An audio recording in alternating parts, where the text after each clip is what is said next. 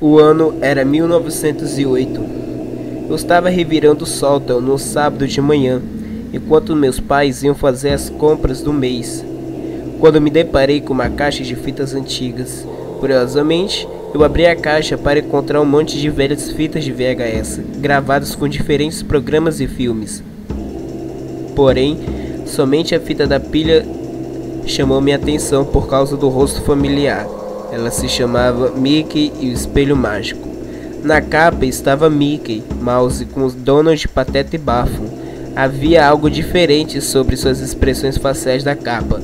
Donald tinha um olhar muito deprimido e estava sentado no chão segurando as próprias pernas. Pateta estava no topo do barco de Pete e tinha um olhar muito irritado com o punho no ar e um de seus sapatos faltando. E Pete estava pendurado do lado de fora do barco com suas mãos nos trilhos tentando se levantar. Seu rosto estava com um olhar muito deprimido. Mas apesar disso tudo, Mickey foi que realmente chamou minha atenção. Ele estava sentado sobre uma pilha de feno com um sorriso maligno no rosto. Um pé estava do lado de fora na parte de trás do feno, e Mickey estava segurando um grande garfo com algo pingando dele. Lembre-se que eu era mais jovem quando isso aconteceu, e que tudo era preto e branco, tanto a capa quanto o filme. Então não fazia ideia do que podia ser.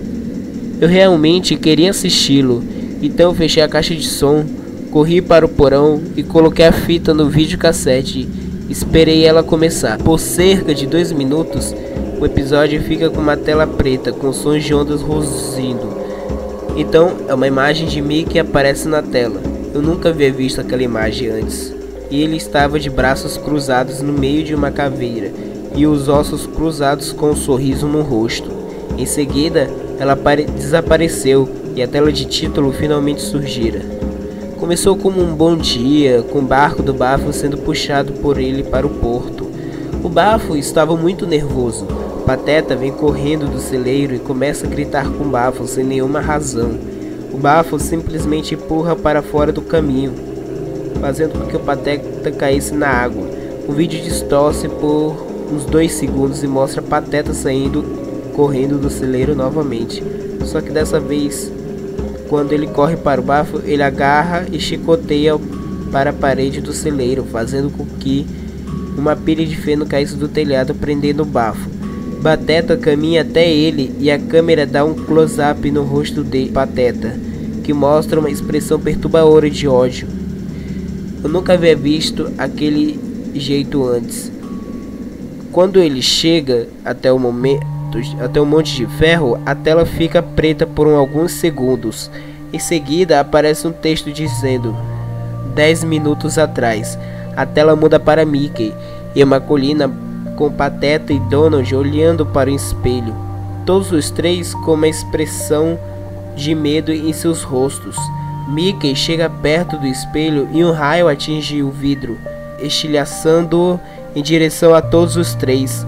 Mickey e Pateta ficam bem, mas o Donald começa a cambalear para trás até cair da colina.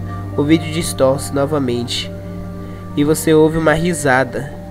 A tela mostra o espelho quebrando novamente e você vê os cactos de vidros que se quebraram do espelho brilharem fortemente. Um preto muito escuro em seguida voltarem ao normal.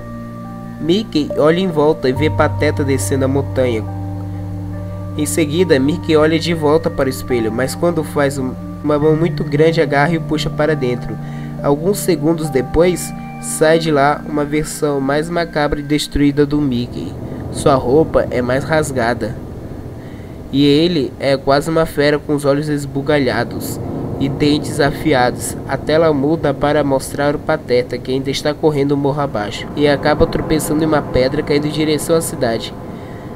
Agora você vê todo cortado e sangrando. Em seguida, ele é arrastado por alguém, mas você não consegue ver quem é. A cena muda para mostrar o interior do celeiro, onde se encontram o Mickey, Macabro e o espelho.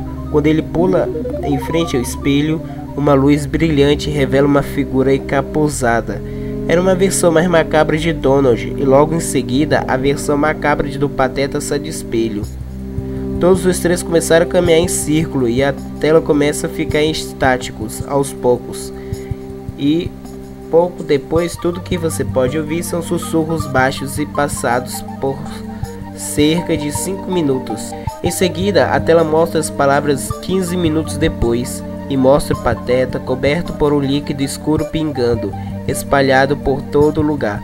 Mickey e Donald queimam o barco com uma tocha e todos os três caminham até o meio da área. Todos os olhos intensamente para a tela como se estivesse me observando e começam a caminhar em direção a mim. Enquanto caminhavam, seus olhos ficavam cada vez maiores e mais penetrantes até que sem explicações as garras e o bico Donald caem mostrando apenas seus dentes e muita espuma. O zumbido volta, mas dessa vez era muito mais alto e você podia ver a cidade queimando no fundo da tela. O túmulo também estava atrás deles e havia um nome cravado nele: João Bafo de Onça.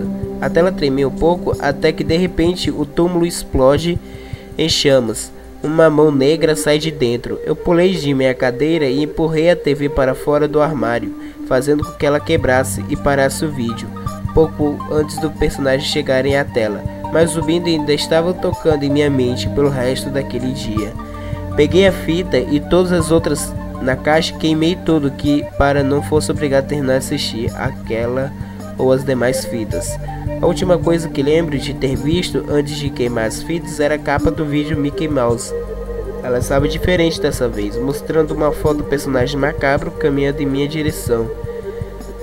Nunca mais conseguirei esquecer seus sorrisos e expressões macabras olhando fixamente para mim. Aquela visão invade meus sonhos até hoje, e meus pais e amigos nunca acreditaram sempre que falava sobre minha experiência para eles. Infelizmente, não há mais jeito de provar o contrário, mas de certa forma estou feliz que, que aquela coisa esteja destruída agora.